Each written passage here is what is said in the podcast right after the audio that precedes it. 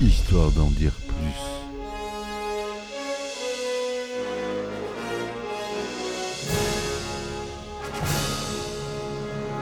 Eh ben attendez, on est en France. Allez, cul sec.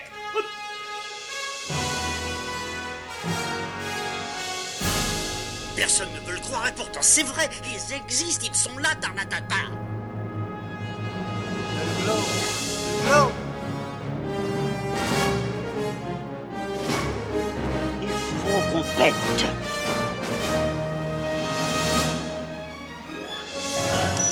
Voyons, circuit branché, convecteur temporel temporisé.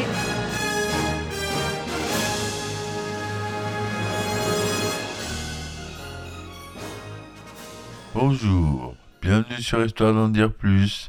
J'espère que vous allez bien.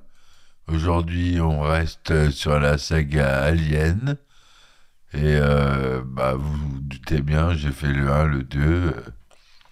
On va faire Alien 3. Et c'est le grand réalisateur David Fincher qui se colle cette fois-ci aux manettes. Un film sorti en 1992. Alien 3 qui est typographié Alien au cube, avec le 3 en petit.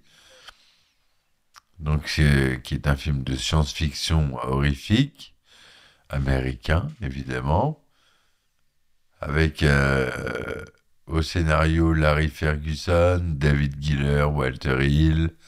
La musique, on retrouve Elliot Goldenthal. Comme acteur principal, on retrouve notre cher Sigourney Weaver. Charles Dutton, Charles Dance, Lance Eriksen, et, et- et Pete Postwaste. C'est produit par la 20th Century Fox et la Brandywine Production. 2179. Hélène Ripley et ses compagnons rescapés, la jeune Newt, le caporal X et l'androïde Bishop dorment en biostase à bord du vaisseau spatial USS Sulaco qui retourne vers la Terre après les événements de LV-426. Mais un facehugger est présent à bord et brise l'une des capsules de stase où ils dorment et son sang acide provoque un incendie. L'ordinateur de bord du USS Sulaco éjecte alors les cryotubes des quatre passagers dans une capsule de sauvetage EEV. La capsule s'écrase après sur Fiorina Fury 161, une planète prison où se trouve une colonie minière pénitentiaire. La capsule est récupérée par les membres de la colonie, mais seul Ripley a survécu au crash. Examiné par un médecin, le docteur Clemens, celui-ci pense qu'elle pourra s'en sortir. Le superviseur de la prison, Andrews, et son adjoint Aaron expliquent ensuite la situation aux prisonniers, leur assurant que la survivante, pour lesquelles elle constitue une tentation, sera prochainement évacuée. Peu de temps après, Ripley est réveillé par Clemens, qui lui apprend la mort de ses compagnons. Ripley souhaite voir les restes de la capsule EEV et une fois sur place, observe une marque d'acide sur le cryotube de Newt. Elle demande alors à Clemens de pratiquer une autopsie sur le cadavre de la fillette, en prétextant un risque de choléra. Clemens, d'abord suspicieux, accepte cependant, mais l'autopsie ne donne rien. À la demande de Ripley, les corps de Newt et X sont incinérés dans le haut fourneau de la fonderie. Au même moment, le chien d'un des prisonniers présent lors de la récupération de l'EEV est pris de convulsions avant qu'un xénomorphe ne jaillisse de son corps. Jusqu'à son évacuation, Ripley est contrainte de cohabiter avec les détenus.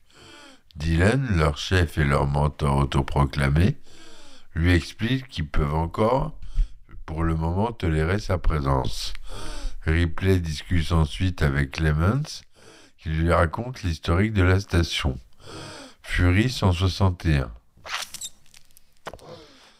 La planète où elle a échoué. Elle est l'hôte d'un ancien pénitencier minier qui abritait autrefois 5000 détenus, chiffre réduit désormais à 25. Ces derniers, devenus les gardiens des lieux, entretiennent désormais le haut fourneau de l'installation. À la fermeture de la fonderie, les derniers détenus ont décidé de rester et se créer une nouvelle religion. Cependant, Clemens élude toutes les questions concernant son propre passé, Ripley faisant de même, ils deviennent finalement intimes. Le lendemain, un détenu est tué dans une bouche d'aération. Arrivé sur place, Clemens est intégré par une marque d'acide similaire à celle trouvée sur la navette EEV. Il partage cette information avec Ripley, qui décide de se reconnecter, ce qui reste de l'Android Bishop, dont le corps avait été jeté aux ordures. Après avoir échappé d'une agression de plusieurs détenus grâce à l'intervention de Dylan, Ripley active Bishop.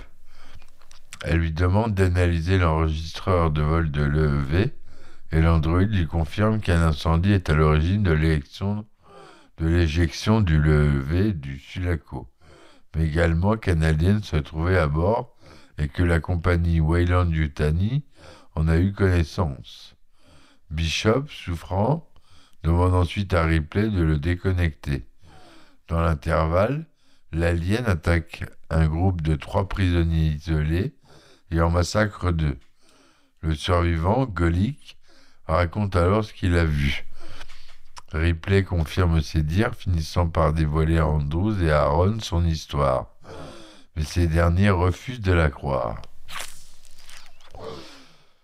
Andrews lui rétorquant que de toute façon, la station ne possède pas d'armes. Il met ensuite Ripley en quarantaine à l'infirmerie, en attendant l'arrivée de la navette censée la récupérer. Par la suite, Clémence finit par se livrer à Ripley, ancien médecin urgentiste sur Terre. Il provoque un jour la mort accidentelle de 11 patients en se trompant dans le dosage des piqûres à la suite d'une longue garde ininterrompue. Emprisonné sur Fury 161 avec les autres détenus, il décida de rester avec eux, n'ayant nulle part où aller. Peu après, et alors qu'il soigne une replay mystérieusement affaiblie, l'alien surgit et tue Clemens, mais épargne étrangement Ripley en s'approchant de cette dernière. Courant prévenir les autres, Ripley rejoint les prisonniers réunis par Andrews, mais ce dernier fut finalement brutalement emporté à son tour par la créature aux yeux de tous. Sans armes pour se défendre dans une station délabrée, les survivants imaginent emprisonner l'alien en l'acculant dans un local destiné aux, aux déchets nucléaires, le chassant à l'aide d'un produit hautement explosif, le quinitricétylène, mais alors que les prisonniers répandent le produit dans les couloirs, l'alien s'en prend à l'un d'entre eux qui finit par lâcher sa torse au sol, faisant s'enflammer le produit. Un ouragan de ce feu se déclenche alors et, et décime une dizaine de prisonniers, pris alors à leur propre piège. Ripley, qui ressent de plus en plus de douleur suspecte, utilise le dispositif d'imagerie médicale de la capsule EEV. Aidée d'Aaron, elle découvre alors qu'elle est porteuse d'un embryon de reine alien, ce qui la condamne de facto à mort. Ripley le cite ensuite Aaron pour communiquer à la compagnie Wayland Yutani que toute la planète est contaminée afin qu'il ne puisse pas récupérer l'alien. Mais l'homme refuse car il est un père de famille et souhaite être rapatrié. Ripley alors décide d'aller trouver l'alien pour en finir, mais le monstre refuse encore une fois de la tuer. Ripley demande alors à Dylan de l'achever, et ce dernier décide de rien en faire car il estime que Ripley reste leur dernière chance de salut. Il lui promet toutefois de la tuer une fois leur ennemi anéanti. Les survivants se réunissent à la fonderie et Dylan déclare qu'il faut venger leurs camarades, mais les autres ont peur et préfèrent attendre la navette de sauvetage, comme le suggère Aaron. Ripley leur rétorque que pour la compagnie, leur vie ne valent rien et que seul l'alien compte. Dylan a dans l'idée d'attirer la bête dans le creuset de la fonderie afin de l'y noyer dans du plomb en fusion, en servant eux-mêmes d'appât. Ils souhaitent que tous se battent comme des hommes plutôt que de subir les événements, remotivés. Les prisonniers acceptent finalement le plan suicidaire, mais Aaron refuse de se joindre à eux.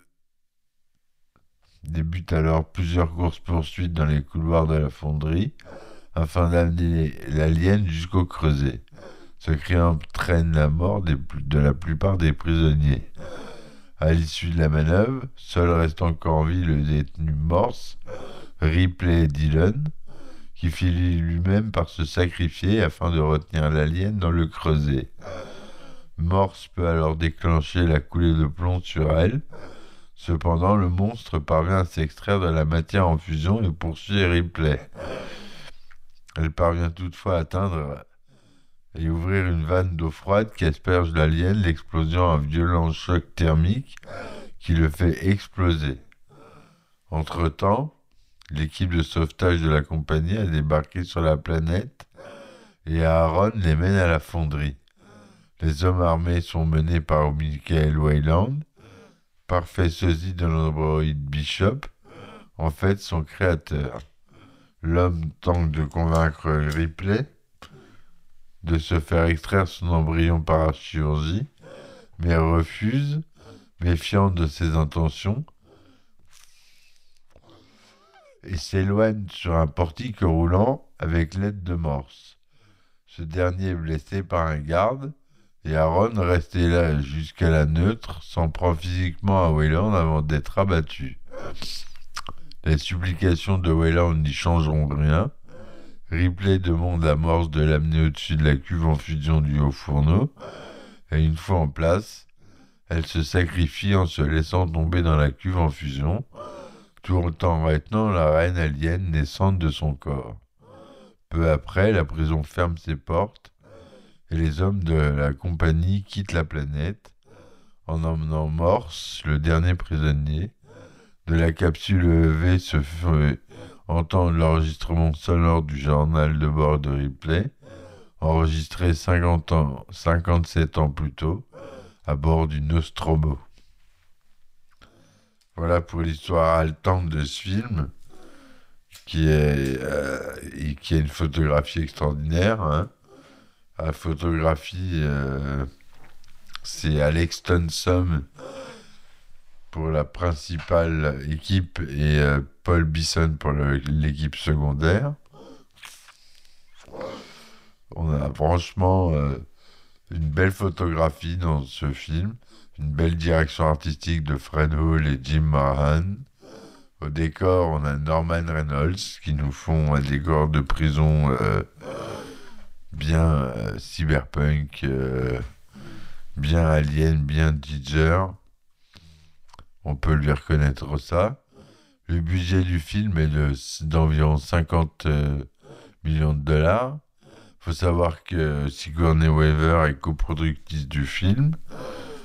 Elle a compris, hein, après le premier film, que elle pouvait se faire des sous avec Alien. Donc elle a commencé à s'intéresser à la production. Donc c'est Sigourney Weaver qui et coproductrice. Au design des créatures, euh, c'est toujours Monsieur Hatcher Diger. Les effets des aliens sont réalisés par euh, Alec Gillis et Tom Woodruff, les fameux, que je trouve euh, génial, géniaux même, pardon. Donc c'est tourné en couleur en 35 mm de 39e cinémascope son Dolby pour la version 35 mm et la version 70 mm en 2 vingtièmes Panavision 70 son Dolby. Il y a trois versions du film, la version originale de 114 minutes, une version à édition spéciale de 138 minutes et une édition version longue de 2003 qui dure 145 minutes. Le film est sorti aux États-Unis le 22 mai 1992, en France le 26 août 1992. À l'origine, la Fox contacte Brandywine Productions pour deux nouveaux films. Les producteurs de la saga, David Giller et Walter Hill, envisagent plusieurs histoires disponibles. Ils élaborent alors une idée autour de la société Wayland Yutani qui s'oppose à des humains à l'idéologie socialiste qui se séparent de la société et de la Terre. Sigourney Weaver n'aurait pas retrouvé son personnage d'Hélène Ripley que pour un cameo. Ce troisième film aurait été centré sur le personnage de X, incarné par Michael Bean dans Aliens le Retour, il est ainsi prévu que Ripley revienne dans un quatrième film, ou alors elle serait engagée dans une bataille épique contre une multitude d'aliens créés par des terriens expatriés. Ce qui n'est pas du tout ce qui est arrivé, hein, pour la preuve. D'abord sceptique, la Fox décide de financer le projet de David Giller et Walter Hill, à condition que Ridley Scott dirige le film et que le quatrième film soit tourné dans la foulée pour réduire les coûts de production, mais le cinéaste britannique est trop occupé par divers projets à cette époque. Le président de la Fox, Joe Ross, pense que le personnage de Sigourney Weaver est la pièce centrale de la saga et la seule femme soldat du cinéma un salaire de 5 millions de dollars est alors proposé à l'actrice, plus des bonus sur le box-office. William Gibson, pour le scénario, les producteurs approchent alors l'auteur cyberpunk américain William Gibson, très influencé par Alien, pour écrire le scénario. Il écrit un traitement pour l'histoire de Giller et Hill, centré sur X et Bishop, car Sigourney Weaver ne voulait tellement pas participer au projet à ce moment-là. Et William Gilliamson imagine alors des tatouages code barre. L'idée est finalement conservée dans le film. William Gibson imagine une mutation génétique des aliens, réalisée par la compagnie spatiale Encore Point, le vaisseau spatial Sulaco avec X, Bishop et Ripley arrive à Anchor Point, lieu dirigé par l'UPP, Union of Progressive People. Ripley est dans le coma à la suite d'un incendie causé par des aliens sur le Sulaco. X enquête alors sur la rumeur selon laquelle Wayland Yutani a créé de nouveaux aliens. Le film se serait fini par un aperçu du quatrième film, dans lequel X et l'UPP s'allient face à un ennemi commun qu'ils traqueront et détruiront jusqu'à la source. Tout comme le second film, celui-ci est très orienté vers l'action. Il introduit de nouveaux personnages et donne un nouveau souffle à la saga. Le studio n'est pas convaincu et demande à Gibson des réécritures. À la suite de l'arrivée de René Harlin comme réalisateur du film, William Gibson quitte finalement le projet. Eric Red écrit ensuite un nouveau script centré sur les Marines des forces spéciales, montant à bord du Sulaco et découvrant que tous les survivants de la mission LV 426 ont été victimes des aliens. La seule référence aux deux premiers films est un badge sur un scaphandre de cosmonaute déchiré portant le nom de Ripley. L'histoire a entièrement lieu dans une ville provinciale américaine, dans un dôme.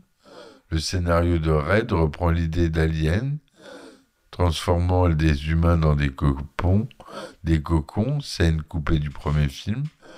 Le scénario va plus loin dans l'horreur que les films que de la saga. C'est aussi le premier scénario à parler d'une créature mi-homme, mi-alien, qu'on retrouvera plus tard dans la version finale d'Alien la Résurrection.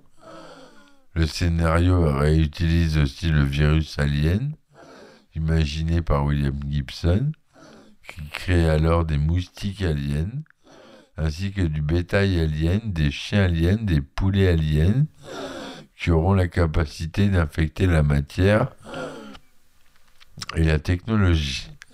La station spatiale elle-même est affectée, transformée en une créature alien géante. Après avoir lu le scénario d'Eric Red, Rennie Harlin quitte le projet pour réaliser 58 minutes pour vivre, ce qu'il a eu bien raison de faire. il est alors, Eric Red est alors renvoyé. Donc ça ne sera pas lui le scénariste. La planète prison de David Towie. David Towie écrit ensuite un autre script autour d'une planète prison utilisée par la division de guerre biologique de Wayland Yutani. David Towie introduit également plusieurs types d'aliens Rogue Alien, Spike Alien, Alien Chameleon. L'arrivée de Vincent Ward comme réalisateur du film marque l'abandon du script de David oui. Vincent Noir devient le nouveau réalisateur du film et souhaite apporter ses idées à l'histoire. Il imagine avec le scénariste John Fasano une histoire dans laquelle le vaisseau de Ripley s'écrase sur un satellite monastère. Ils imaginent un design archaïque dominé par le bois. Le lieu serait habité par des moines ludistes alors, ludiste, c'est une expression de l'historien britannique Edward Peter Thompson.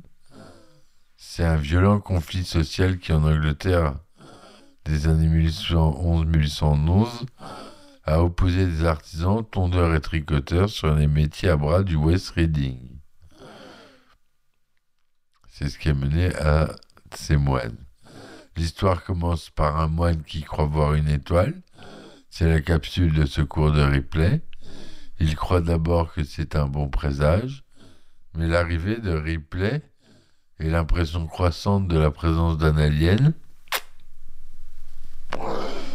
fait s'écrouler la vie des moines. Ils pensent que la créature est un signe religieux venu punir le délit. De plus, la présence d'une femme dans le monastère accroît la tentation sexuelle ils enferment alors Ripley et ignorent ses conseils concernant la réécriture. Finalement, Vincent Ward quitte le projet comme réalisateur. De nombreux journalistes pensent que le projet de Ward était excellent. L'ancien journaliste du Time David Hughes inclut le script de Ward dans son livre The Greatest Science Movies Never Made, les plus grands films de science-fiction jamais tournés. Quelques années plus tard, un article du magazine Empire relance l'intérêt autour de l'histoire de Vincent Ward. Certaines des idées de Vincent Ward sont conservées par David Giller et Walter Hill, qui ont finalement le dernier mot. De plus, une clause du contrat de Sigourney Weaver stipule que le script original doit être signé par Giller et Hill qui sont les pères créateurs du personnage de Ripley. David Fincher est alors engagé comme réalisateur. Il intègre au projet l'auteur Rex Piquet, qui revisite l'histoire de Giller et Hill. Et bien qu'il soit finalement remercié par Giller et Hill, il a contribué à de nombreux éléments du script final. La suite du développement du film est chaotique, alors que le scénario est à peine esquissé, la production du film est lancée, l'histoire reçoit à plusieurs reprises des changements plus ou moins importants, alors que David Fincher est en train de tourner.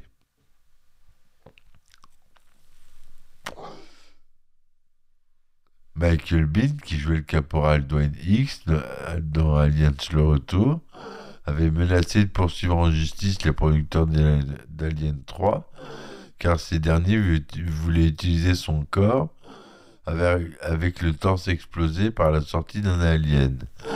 Michael Bean, qui espérait reprendre son rôle dans cette suite, ne voulait pas que son image soit utilisée de la sorte. Finalement, l'utilisation brève d'une photographie de son personnage lui permit d'être payé autant que pour le second film. Voilà, donc il a eu ses sous. Comme quoi, hein, suffit de réclamer. Le tournage débute le 14 janvier 1991 dans les Pinewood Studios, près de Londres, alors que le script n'est toujours pas achevé. Hein. Il a notamment lieu dans le célèbre plateau, Albert Air Broccoli 007, où sont souvent tournées des scènes de James Bond. D'autres scènes sont tournées en Angleterre, dans la centrale électrique de Bliss, ainsi que dans le comté de Durham. Peu après la fin du tournage, certaines scènes avec Sigourney Weaver ont dû être retournées. Entre-temps, l'actrice a fait laisser repousser ses cheveux pour éviter qu'elle ne se rase à nouveau. Ses cheveux ont été cachés sous une prothèse en latex. D'après les superviseurs des effets spéciaux du film dans les commentaires audio du DVD, c'est le premier opus qui a utilisé des images de synthèse. Dans de rares scènes, cependant, notamment celles où on voit l'alien recouvert de plomb fondu. Les scènes spatiales, quant à elles, ont été réalisées avec l'usage traditionnel de maquettes. Et ouais, on avait encore des bonnes vieilles maquettes, super détaillées, ultra réalistes. Mais j'aime euh, la 3D, hein. vous savez bien. La musique est composée par Elliot Goldenthal, qui l'a enregistrée pendant les émeutes de 92 à Los Angeles, ce qui a un peu contribué à la nature de la musique. Des titres comme Wreckage and Rape, First Attack, Death Venge, Explosion and Aftermath, The Dragon, The Entrapment, Anus Dei, des titres percutants. Hein. Alien 3, il a reçu un accueil assez mitigé à sa sortie. 43% sur Rotten Tomatoes pour 56 euh, critiques. 5,3 sur euh, le consensus qui dit que Alien 3 prend des risques admirables avec la mythologie de la franchise, mais beaucoup trop peu sont récompensés dans une suite peu scénarisée, dont les, effets visuels élégants ne suffisent pas à raviver le manque de sensations fortes. Sur Metacritic, il obtient 59%, sur une base de 20 critiques, avis généralement favorable. James Cameron, réalisateur et co-scénariste du précédent opus, Aliens le Retour, dont j'ai fait le podcast euh, précédemment. C'est l'épisode précédent. On a voulu personnellement à David Fincher d'avoir détruit la relation complexe des personnages de Ripley, X et Newt qu'il avait établi à la fin de son film. Il exprimera d'ailleurs publiquement sa déception concernant Alien 3 avant de s'excuser en apprenant les conditions du tournage auxquelles fut soumis Fincher. Le film a connu un certain succès commercial, apportant 159 814 000 dollars au box-office mondial, dont 55 millions en Amérique du Nord, pour un budget de 50 millions. Donc il est rentré dans ses frais. Il a fait, euh,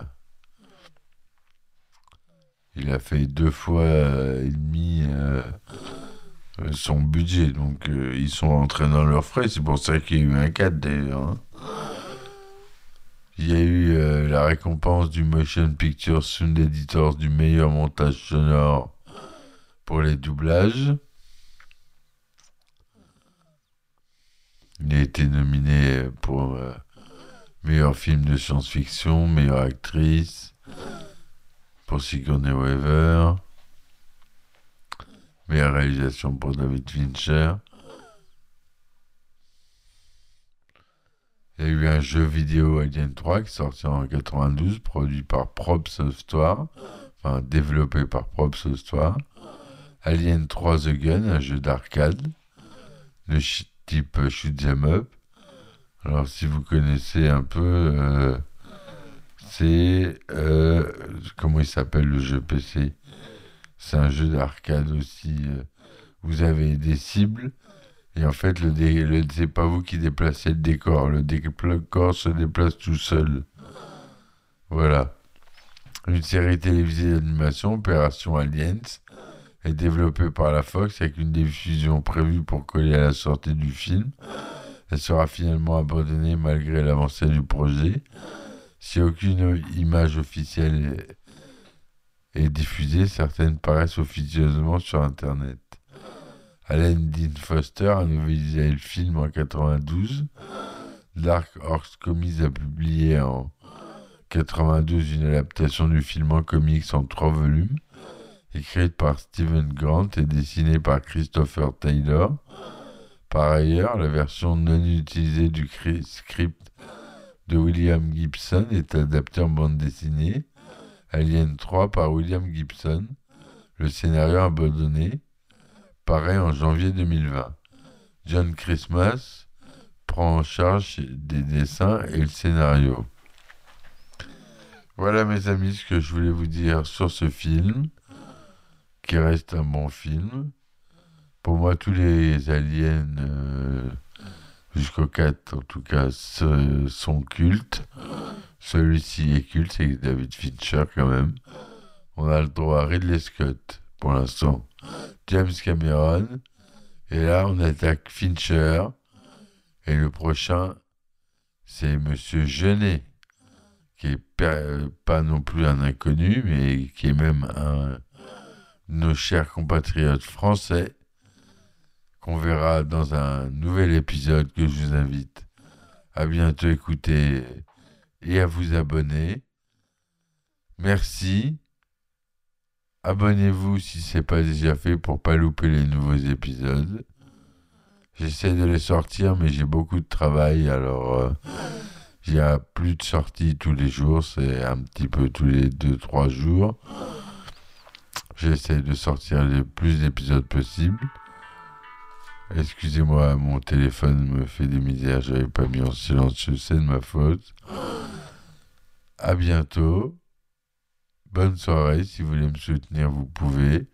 Sur les plateformes comme Tipeee, Patreon.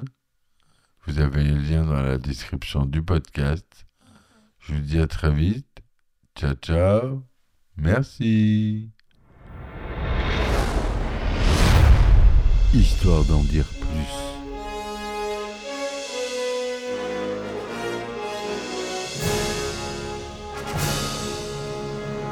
Eh ben attendez, on est en France. Allez, cul sec.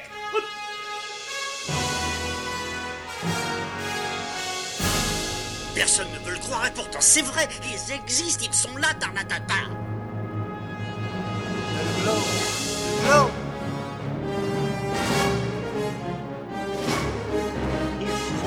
Pète.